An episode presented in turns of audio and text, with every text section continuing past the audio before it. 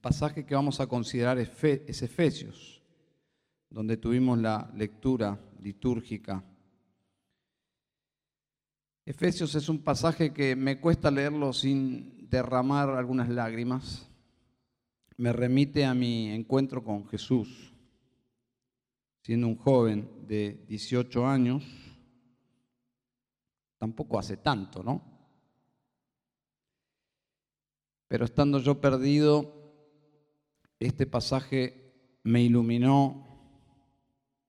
Ya el Señor venía obrando en mi vida, pero terminó como de abrir mis ojos para ver claramente que la salvación era por gracia, que era un don de Dios. Es un pasaje súper claro, creo que junto a Juan 3:16, los versículos 8 y 9 de Efesios 2 son los más explícitos para explicar el Evangelio. Si tendríamos que resumir el mensaje de los versículos 1 al 9, sería de la siguiente forma. Una forma. La salvación que tenemos, que disfrutamos, es totalmente por gracia, por medio de Cristo. Eso es eh, sencillamente y profundamente y gloriosamente el Evangelio, pero es la verdad que está contenida en estos, en estos versículos. La salvación que tenemos es totalmente por gracia. Esta sublime, asombrosa salvación eterna es totalmente una obra de Dios, pero es por gracia. Ese es el énfasis por medio de Cristo. ¿Bien? O como lo expresó Juan Calvino, y lo vamos a ver también en este texto, hablando de sí mismo, depravado por naturaleza, pecador por mi elección, salvo por gracia. Depravado por naturaleza, pecador por mi elección, salvo por gracia. Y si ustedes observan la, lógica o la retórica de nuestro pasaje o del párrafo, es que no podría ser de otra forma. ¿Por qué no podría ser de otra forma? Por nuestra condición. Nuestra condición es muy clara en estos versículos. Es una condición que generalmente lo resumimos con la expresión pecadores. Pero ¿qué significa? ¿Qué tan grave es eso? Bueno, la argumentación divina de la palabra de Dios hoy, en los primeros tres versículos menciona lo que somos y luego describe la salvación de Dios. ¿Y cuál es la conclusión? Bueno, lógicamente los muertos no pueden hacer nada por sí mismos. Por eso la salvación es por gracia y obra de Dios. Porque si los primeros tres versículos dicen lo que dicen, entonces la lógica es que Dios tiene que intervenir para levantarnos de los muertos y salvarnos. En una epístola dirigida a creyentes como es esta, Pablo escribe en tiempo pasado lo que éramos, pero el énfasis es ya no. Pero la segunda lectura es, nosotros que estamos en Cristo ya no estamos muertos, pero la segunda lectura es, los que no están en Cristo, es decir, todos los seres humanos, que es la condición universal de todos, es que sí están muertos espiritualmente. Jamás yo podría entender el Evangelio si no entiendo primeramente mi condición, mi estado frente a Dios, no frente a, otras personas, sino frente a Dios, porque el Evangelio es un mensaje vertical, es un mensaje que tiene que ver con Dios y nosotros. Por lo tanto, jamás yo podría entender la dimensión de lo que implica las buenas nuevas de Jesucristo si no entiendo primeramente mi condición frente a los ojos de Dios. Y Pablo, y esto es muy importante, Pablo quiere probar que judíos y gentiles, que representan mucho más que simplemente dos pueblos o dos razas, como lo quisiéramos decir, quiere probar que judíos y gentiles están perdidos por igual y ambos fueron salvos por gracia. Ambos, el judío con todos los supuestos privilegios, tienen que entrar por la misma puerta que los paganos gentiles sin privilegios de parte de Dios, tienen que entrar por esa puerta angosta, por ese camino estrecho que es por gracia.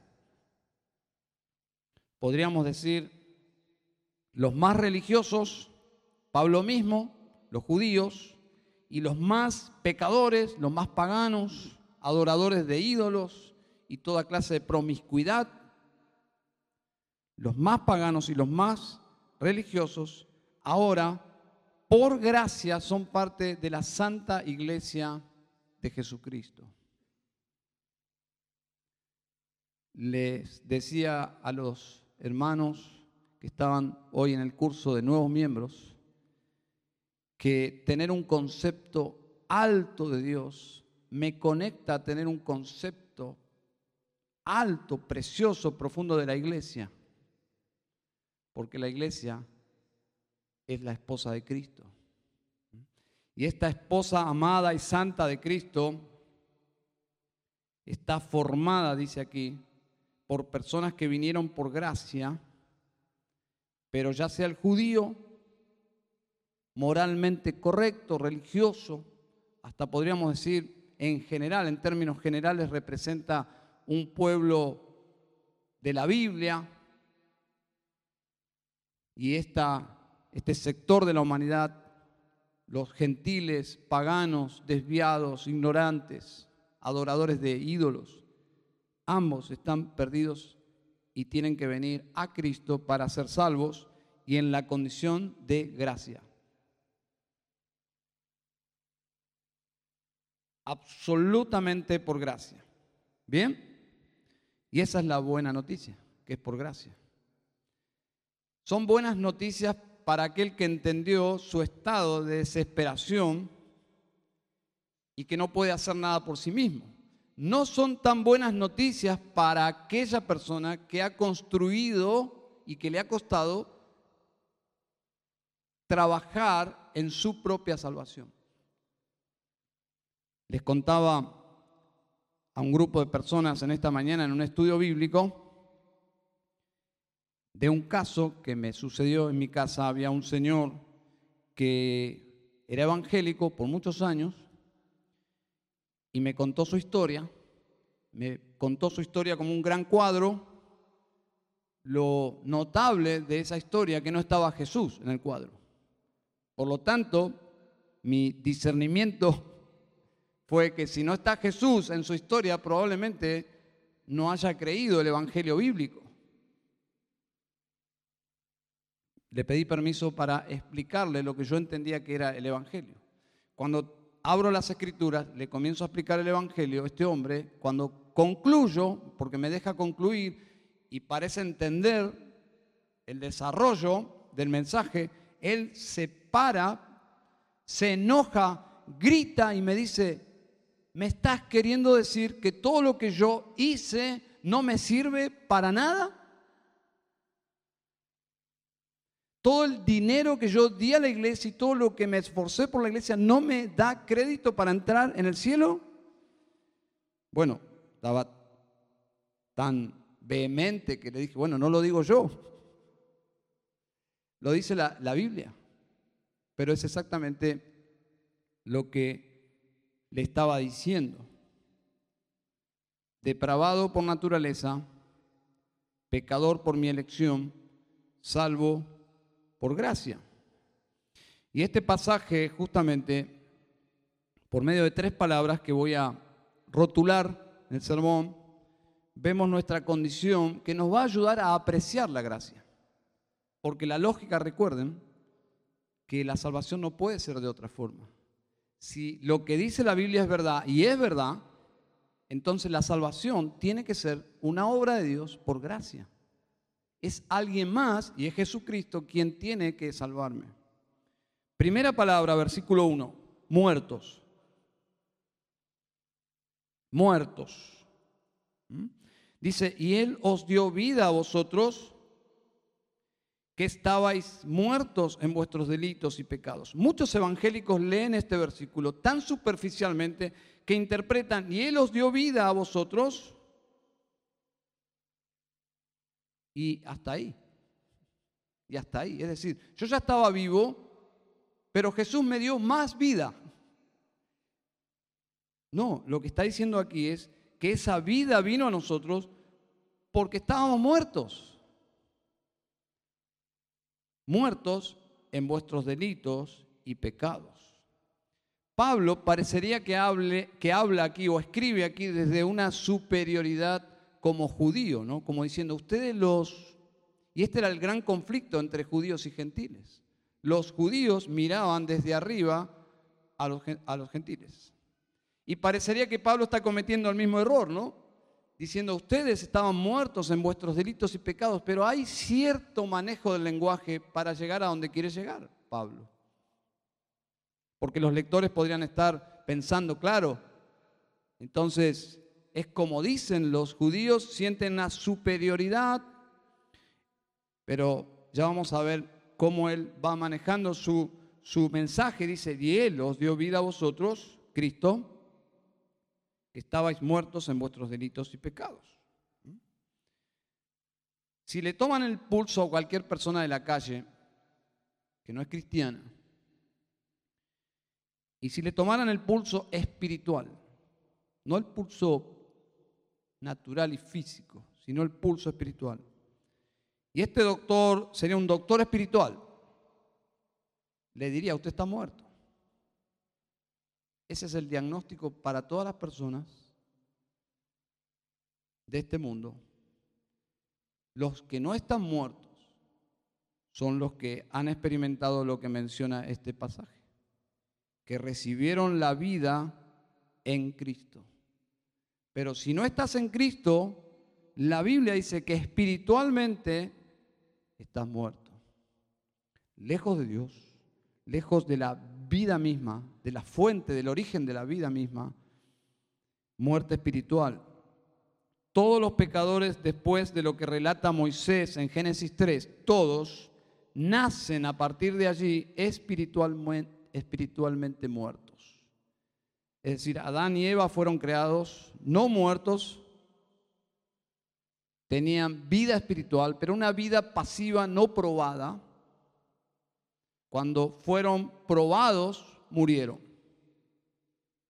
Sus hijos después de ese evento de rebelión contra Dios nacen muertos. Algo cambió en la historia humana a partir de esa rebelión que la Biblia menciona en Génesis 3. Los hijos de nuestros padres Adán y Eva, todos, absolutamente todos, y nosotros hoy inclusive nacemos muertos espiritualmente. Y los padres deberían saber, más allá de celebrar que Dios nos ha dado hijos, que nuestros hijos están muertos. Esa es la tensión de traer hijos a este mundo, que ellos van a venir a este mundo y van a necesitar encontrarse con Dios.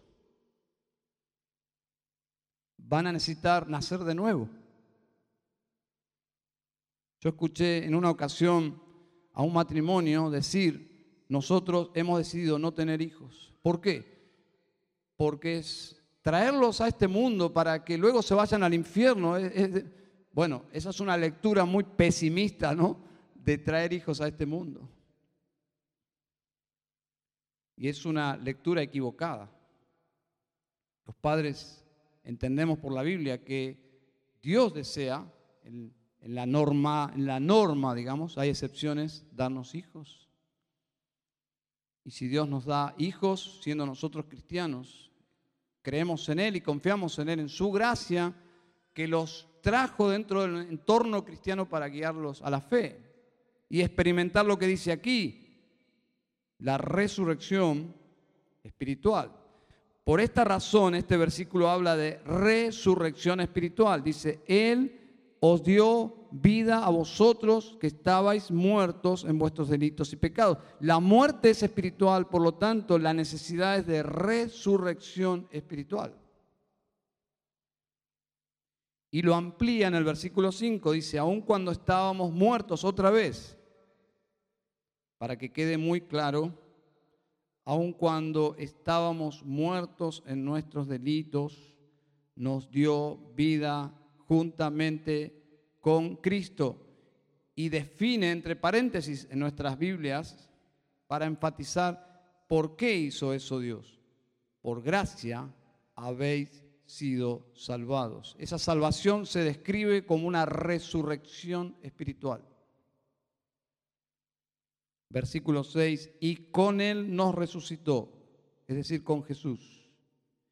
Y con Él nos sentó en los lugares celestiales en Cristo Jesús. Eso no tiene mucha lógica para nosotros, pero Dios está describiendo un hecho como ya consumado todas las etapas de esta salvación, a los ojos de Dios es un hecho ya consumado.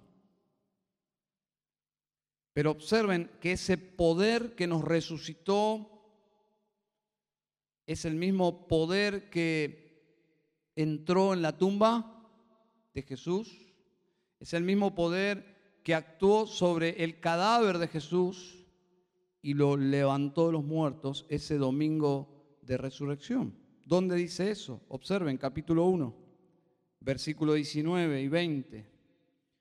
Dice Efesios 1, 19, ¿y cuál es la extraordinaria grandeza de su poder para con nosotros los que creemos, conforme a la eficacia de la fuerza de su poder? Todo un lenguaje que magnifica esta obra de resurrección en el pecador Versículo 20, el cual obró en Cristo Jesús ese poder, le resucitó de entre los muertos y le sentó a su diestra en los lugares celestiales. Es decir, Jesús está muerto, viene ese poder resucitador de Dios, lo levanta de los muertos, la tumba se abre, Él vuelve a la vida físicamente en gloria y finalmente en el proceso asciende a los cielos y se sienta a la diestra del Padre. Eso es historia para los creyentes, obviamente. Ese mismo poder que efectuó la resurrección de Jesús es el mismo poder que efectúa nuestra resurrección espiritual. Así lo dice nuestro pasaje. Y Él os dio vida a vosotros cuando estabais muertos. Si alguien que hubiese estado en la resurrección física de Lázaro tendría que dar testimonio como testigo ahí de lo que sucedió, podría usar inclusive estas mismas palabras de Efesios 1, 19 y 20. ¿Y qué pasó? ¿Cómo fue? Porque hace cuatro días había muerto este muchacho, Lázaro. Sí, pero fue algo impresionante. Jesús se paró frente a la tumba y dijo, Lázaro, ven fuera. Y la extraordinaria grandeza de su poder, la eficacia de la fuerza de su poder, Podrían usar esas palabras para hablar de ese poder sobrenatural que levantó a Lázaro de los muertos, pero ese mismo poder que resucitó a Jesús es el que Dios usó en nuestras vidas porque estábamos bien muertos en nuestros delitos y pecados. Cuando hablaron de Lázaro y de hacer algo por Lázaro, las palabras casi pesimistas y, y decisivas, ¿cuáles fueron? Hace cuatro días que murió y hiede, para decirlo de forma criolla, ya tiene olor, está putrefacto. No se puede recuperar algo que está muerto. Pero nosotros, muertos en nuestros delitos y pecados, Dios, con su poder ilimitado, nos levanta y nos da vida. Eso es gracia de Dios. Porque esta muerte no nos hace víctimas. El pasaje es muy claro. Dice que estábamos muertos en qué? En nuestros delitos y pecados. No somos víctimas. No hay un evangelio más perverso, más distorsionado que presentar un evangelio a un pecador como si fuese víctima. Los pecadores no somos víctimas. Hermanos, eso es un falso evangelio. El pecador está muerto por su propia elección, como dice Juan Calvino. Depravado por naturaleza, bueno, no elegimos nacer así, pero luego dice pecador por elección. Y como conclusión, Juan Calvino dice, salvos por gracia. Si estoy vivo es por la gracia de Dios, porque estaba bien muerto y bien merecido, porque fui advertido en Adán y Eva que el día que desobedecieres, que comieres, moriréis. Y es lo que sucedió. Porque cuando Dios habla, habla en serio. Cuando desafiamos la palabra de Dios, tendremos consecuencias. Y eso es lo que sucedió en Génesis. Y toda la raza humana está muerta porque el pecado entró por un hombre, dice Pablo, y la muerte pasó a todos los hombres. Pero hay una segunda palabra que simplifica todo lo que dice el versículo 2, que es la palabra mundanos. Muertos, primer lugar, mundanos en segundo lugar, versículo 2, en los cuales, ¿qué son los cuales? Pecados. Anduvisteis, tiempo pasado, en otro tiempo, según la corriente de este mundo, conforme al príncipe de la potestad del aire, el espíritu que ahora opera en los hijos de desobediencia. Mundanos. ¿Qué es el mundo? El mundo en la Biblia tiene varios significados, pero el significado que Pablo está dando aquí al concepto de mundo, la corriente de este mundo es la esfera en la cual Satanás reina que se opone a Dios, se opone al reino de Dios. Y los mundanos son enemigos de Dios. Santiago 4:4 dice, oh almas adúlteras, ¿no sabéis que la amistad del mundo es enemistad hacia Dios? Por tanto, el que quiere ser amigo del mundo se constituye enemigo de Dios. Es decir, ser mundano no es algo que suena como glamuroso. Es terriblemente grave porque dice claramente que los que son amigos del mundo son enemigos de Dios. Primera de Juan 2.15 dice, no améis al mundo, ni las cosas que están en el mundo. Si alguno ama al mundo, el amor del Padre no está en él. ¿Por qué? Porque Dios no ama a los mundanos, porque el mundo es enemigo de Dios. Por lo tanto, amar al mundo es ponerse del otro lado. ¿Y qué es el mundo? Bueno, no es el mundo geográficamente es el mundo como sistema dentro de este planeta, un sistema que vive de espalda a Dios y en contra de los valores de Dios. Pero esto, dice Pablo, éramos antes, ya no, dicen los cuales anduvisteis en otro tiempo siguiendo la corriente de este mundo. Este mundo tiene como un ritmo, ese ritmo es filosófico, es ideológico. Bueno, nosotros marchábamos al ritmo de los tambores filosóficos, ideológicos de este mundo, pero es una ideología espiritual, ideología de muerte, que se opone a Dios, a su santidad, a su justicia, a su palabra. Dice Pablo, en otro tiempo anduvisteis. Ya no. Primera de Juan 5:4 dice, porque todo lo que es nacido de Dios vence al mundo. Y esta es la victoria que ha vencido al mundo, nuestra fe. ¿Y quién es el que vence al mundo sino el que cree que Jesús es el Hijo de Dios? Quiero ilustrarlo así. Efesios habla de una corriente mundana que arrastra a los muertos. Y aquí dice, ¿quién es el que vence al mundo sino el que cree que Jesús es el Hijo de Dios? La idea es casi como alguien que cree en Jesús, automáticamente se afirma y esa corriente ya no lo arrastra. Y no solo no lo arrastra, está empoderado para ir contra la corriente de este mundo. Dice, eso es poder, ¿no? ¿Quién ha vencido al mundo? Esta es la victoria que ha vencido al mundo, nuestra fe. Nuestra fe conectada con el poderoso Hijo de Dios me convierte en alguien que ya no quiero vivir según las pautas de este mundo. Dios cambió mi corazón, ya no me interesa ir con la corriente de este mundo, ahora vivo de espalda a este mundo y miro la cruz y la cruz hace la diferencia, porque allí es donde mi pecado fue perdonado. El que cree en Jesús vence al mundo. Suena como algo de superhéroe, ¿no? Pero no es lo que significa.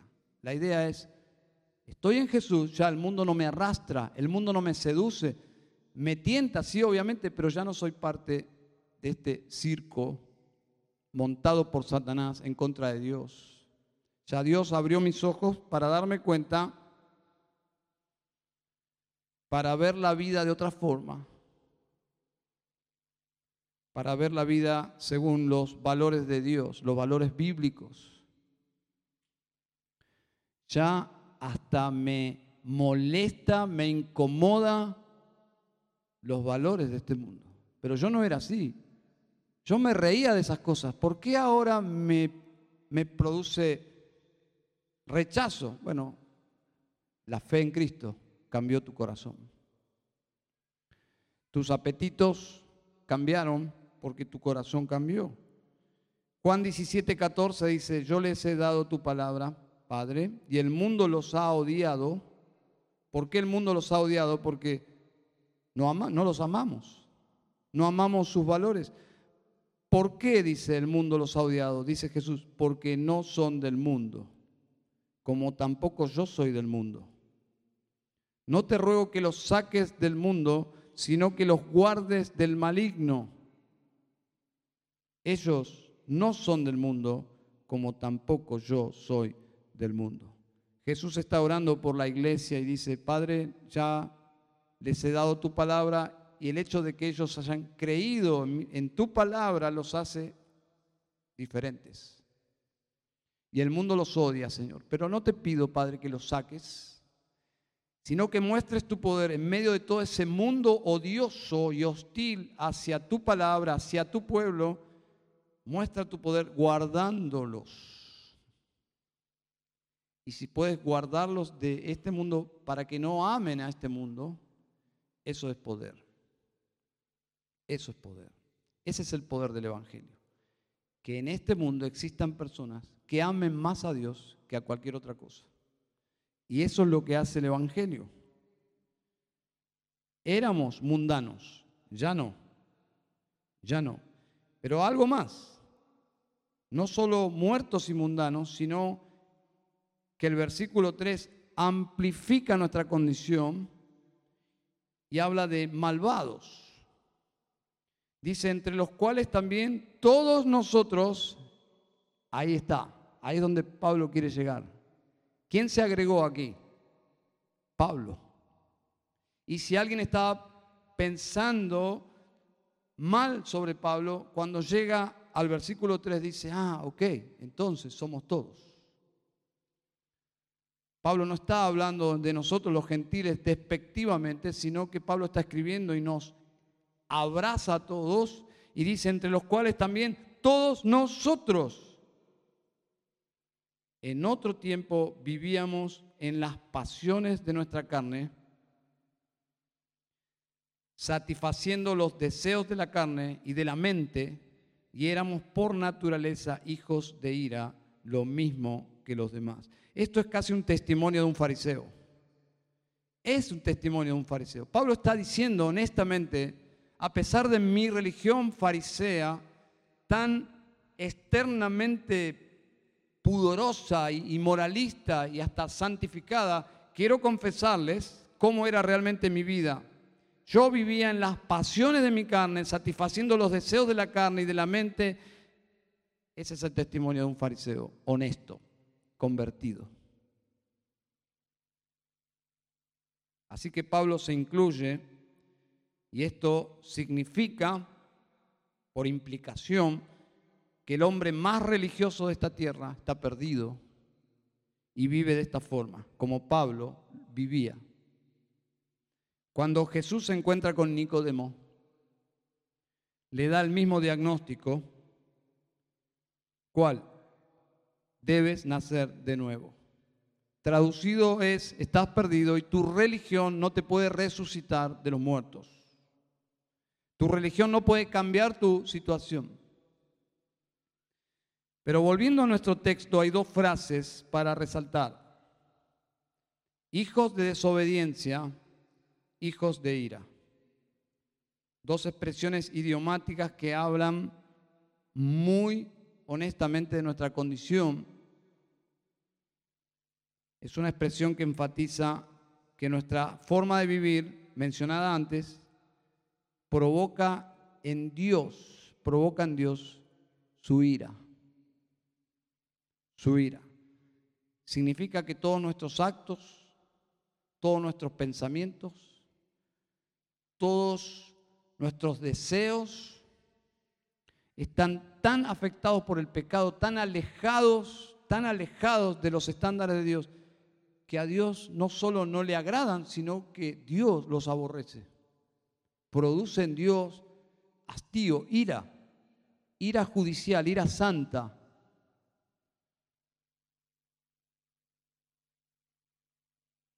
todos nuestros actos. Eso es lo que se conoce como la doctrina de la total inhabilidad o incapacidad del ser humano.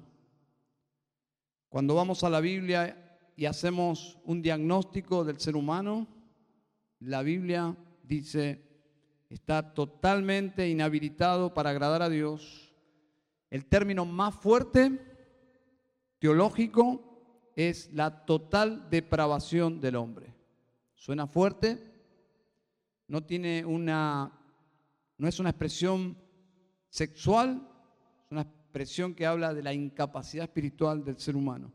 Total depravación del hombre es la frase que usó Juan Calvino.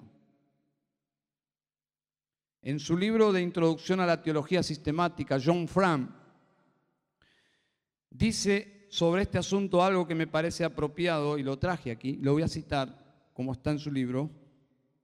Dice, algunos pueden intentar usar la inhabilidad total como excusa diciendo, no creeré en Jesús porque no puedo.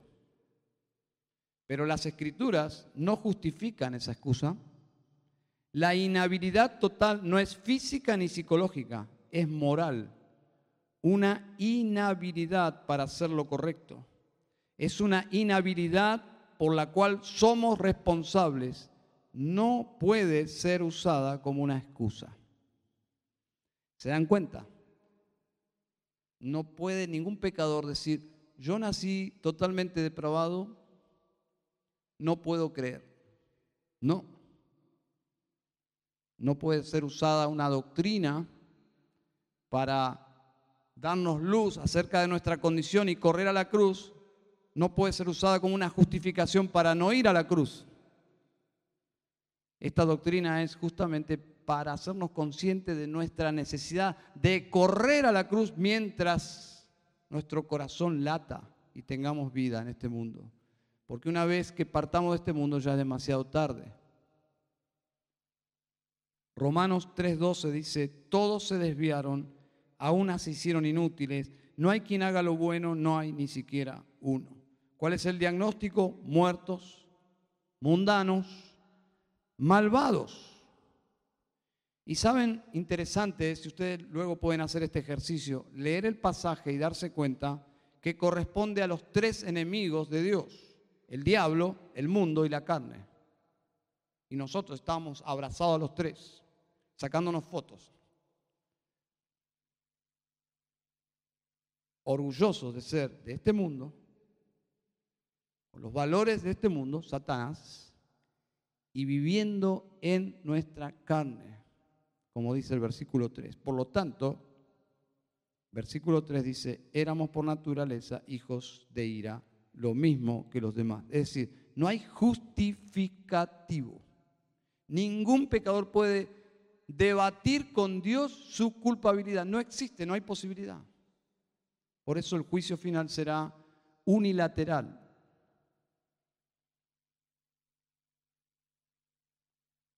No somos mejores que los demás, solo que la gracia de Dios actúa en nosotros. Es el argumento de Pablo. Judíos y gentiles son salvos por gracia. Y el centro de todo, según los eruditos, los que estudian la gramática y, la estructura y cómo está presentado el texto, dicen que en el versículo 5 está justamente el punto neurálgico, el punto crucial. El centro de todo se menciona en el versículo 5, en la frase, aun cuando estábamos muertos en nuestros delitos, y ahora viene, nos dio vida juntamente con Cristo. Ese es el evento donde se derrama la gracia, pero como una catarata. El momento que Dios nos ve muertos por nuestros delitos y pecados y derrama la gracia de Dios y nos da vida.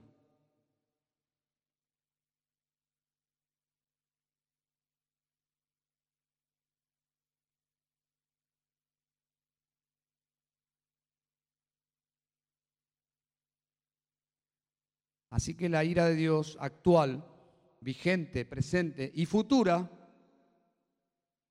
ya no está más sobre el creyente. El creyente puede mirar y observar que el cielo está despejado. No hay más ira sobre nosotros. ¿Y dónde fue todo ese enojo de Dios, de todos nuestros pecados, día tras día, día tras día, día tras día, sobre la cruz de Cristo sobre su Hijo. Por eso dice, nos dio vida juntamente con Cristo. ¿Por qué? Porque en Cristo nuestros pecados fueron pagados. Y el énfasis de Pablo es precioso, por gracia habéis sido salvos. ¿Mm? Hemos sido salvados por gracia. Es la naturaleza de la salvación, la gracia de Dios lo opuesto, lo opuesto a lo que merecemos. Ira, castigo, juicio. Y la clave, hermanos y amigos, la clave para interpretar la naturaleza de la salvación es justamente la unión con Cristo que menciona Efesios. En Cristo, en Cristo, en Cristo. Esa, esa expresión en Cristo es que estamos unidos a Cristo inseparablemente y eternamente inseparables en Cristo y de Cristo. Cristo murió por nuestros pecados, estábamos en Él, solo que Él moría por nosotros. Cristo resucitó con poder, Él nos resucita a nosotros. ¿Qué hace luego Cristo? Se va a su morada celeste, celestial, y se sienta, se sienta a la diestra de Dios. Bueno, la expresión es exactamente así. Estamos sentados con Cristo. ¿Por qué estamos sentados con Cristo? Porque estamos unidos a Él.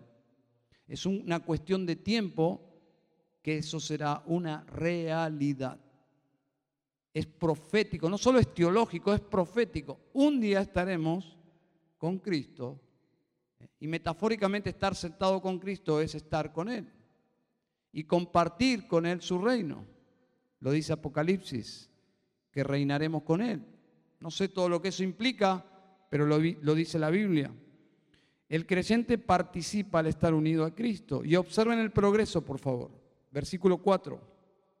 Pero Dios, que es rico en misericordia, por causa del gran amor con que nos amó, aun cuando estábamos otra vez muertos en nuestros delitos y pecados, nos dio vida juntamente con Cristo, por gracia habéis sido salvos, y con Él nos resucitó, observen, y con Él nos sentó en los lugares celestiales en Cristo Jesús. Todas estas acciones comunican certeza para que tengamos convicción de salvación. Es decir, no solo esperanza en el sentido de, y quizás no, sino convicción de certeza. Todos estos verbos comunican seguridad de salvación. ¿Por qué? Porque son hechos consumados. Si yo creí en Jesús, la Biblia dice que yo estoy unido a Jesús. Y si la Biblia dice yo estoy unido a Jesús, entonces mi salvación no se puede perder bajo ningún punto de vista porque no tiene nada que ver con algo que yo haya hecho o que yo vaya a hacer. Por eso creer en la pérdida de salvación no es una doctrina menor, es una doctrina fundamental. ¿Por qué? Porque minimiza toda la obra de Cristo algo imperfecto, incompleto, y eso es, es un error grosero, doctrinal. La Biblia dice que lo que Cristo hizo por nosotros es suficiente. Esta gracia que Dios tuvo para con nosotros será, según el versículo 7, algo que no celebraremos al entrar al cielo, y una vez que estemos en el cielo nos acostumbraremos a esa gracia y bueno, ya estamos aquí. Nos pasa, así somos, ¿no? Por lo menos en este estado de pecaminosidad, quizás al principio un don, un regalo, una gracia nos provoca gratitud, alegría y luego ya nos acostumbramos. Y es peor, después lo exigimos. Alguien te regala a principio de mes un sobre con algo, un regalo, y el segundo mes lo esperás. ¿Quién te dijo que te, lo, te va a regalar nuevamente? Así somos. Entraremos al cielo por gracia, celebraremos todos como un gran estadio, saltando y disfrutando que estamos allí, no merecemos estar allí, y luego ya nos acostumbramos. No, dice el versículo 7, a fin de poder mostrar en los siglos venideros las sobreabundantes riquezas de su gracia por su bondad para con nosotros en Cristo Jesús. ¿Mostrar a quién, hermanos? Bueno, podríamos decir que los creyentes mostraremos la gracia de Dios a los ángeles, que no entienden de gracia porque ellos nunca han pecado pero yo entiendo que este pasaje habla de que esa gracia y esa riqueza, esa sobreabundante riqueza de gracia de la bondad de Dios será exhibida por los siglos de los siglos cuando nos veamos unos a otros. Cada vez que te encuentres con alguien en el cielo y te cuente su historia, su gracia va a ser exhibida porque vos vas a pensar, ¿qué hace esta persona aquí? No tiene otra explicación que la cruz de Cristo. Porque Cristo murió por tus pecados. Porque Cristo murió por tus pecados. ¿Cómo es tu nombre? Saulo. Ah, yo leí algo en la Biblia de tu vida. Sí, yo era un perseguidor de la iglesia. Yo era hostil. Yo participé del asesinato de Esteban, uno de los diáconos. Wow, eso es grave, es homicidio, ¿no? Sí, pero Jesús tuvo misericordia de mí y me perdonó. Y así historias, historias, historias. Historias escandalosas, ¿eh? Historias escandalosas de grandes pecadores salvados por gracia. Y otros que, según nuestra, nuestra forma de medir los pecados, no son tan escandalosos, pero el cielo mide de otra forma. El cielo mide de otra forma nuestros pecados. Lo que entiendo del versículo 7 que será una gracia celebrada por la eternidad. Y cada pecador salvado por gracia que estará allí en el cielo será una exposición gloriosa, elocuente de la naturaleza de Dios. Dios es un Dios lleno de gracia. El apóstol Pablo presenta nuestra glorificación como un hecho consumado. Versículo 6. Ya es un hecho consumado. Nos resucitó y nos sentó en lugares celestiales en Cristo Jesús. ¿Y saben dónde se demuestra que es una salvación consumada? porque justamente habla de los aspectos de la obra de Cristo consumadas. Es decir, Cristo murió una sola vez, dice la Escritura, para salvarnos una sola vez y ascendió después de resucitar a los cielos una sola vez. ¿Y qué hizo una vez llegando al cielo? Se sienta. Y ese es un lenguaje que habla de consumación, es decir, se sienta porque ya todo está hecho. Entonces nuestra salvación está identificada con estos hechos. Resucitó, nos resucitó y nos sentó. Listo, es un hecho consumado. Los creyentes son salvos. Y eso es lo que explica todo el texto. Salvos por gracia. Salvos por gracia. Nuestra salvación no es algo que nosotros hicimos, ni es algo que nosotros podemos mantener. Solo evidenciar si está en nuestras vidas o no está en nuestras vidas. Por lo tanto, nuestra salvación depende totalmente de la gracia de Dios. Y afirmamos por lo que dice la palabra de Dios, que la salvación no se puede perder porque es un hecho consumado por la gracia de Dios en Cristo Jesús. Los, los salvos, los salvos han recibido la vida eterna como un regalo de Dios. Y es tan elocuente la gracia de Dios, lo que produce la gracia de Dios, que dice el versículo 9, que produce personas totalmente desprovistas de vanagloria. Porque dice, no por obras, para que nadie se gloríe. La salvación por gracia, cuando es entendida y creída y produce salvación real, produce personas humildes, que hasta valoran el privilegio de servir a Dios. No son exigentes, no son conflictivas, son personas que todo lo miden por la gracia de Dios. No merezco otra cosa que estar en el infierno y a cambio Dios me mantiene vivo y me da el privilegio de servir, me da el privilegio de amar, me da el privilegio de tener su palabra y todos lo ven como privilegios.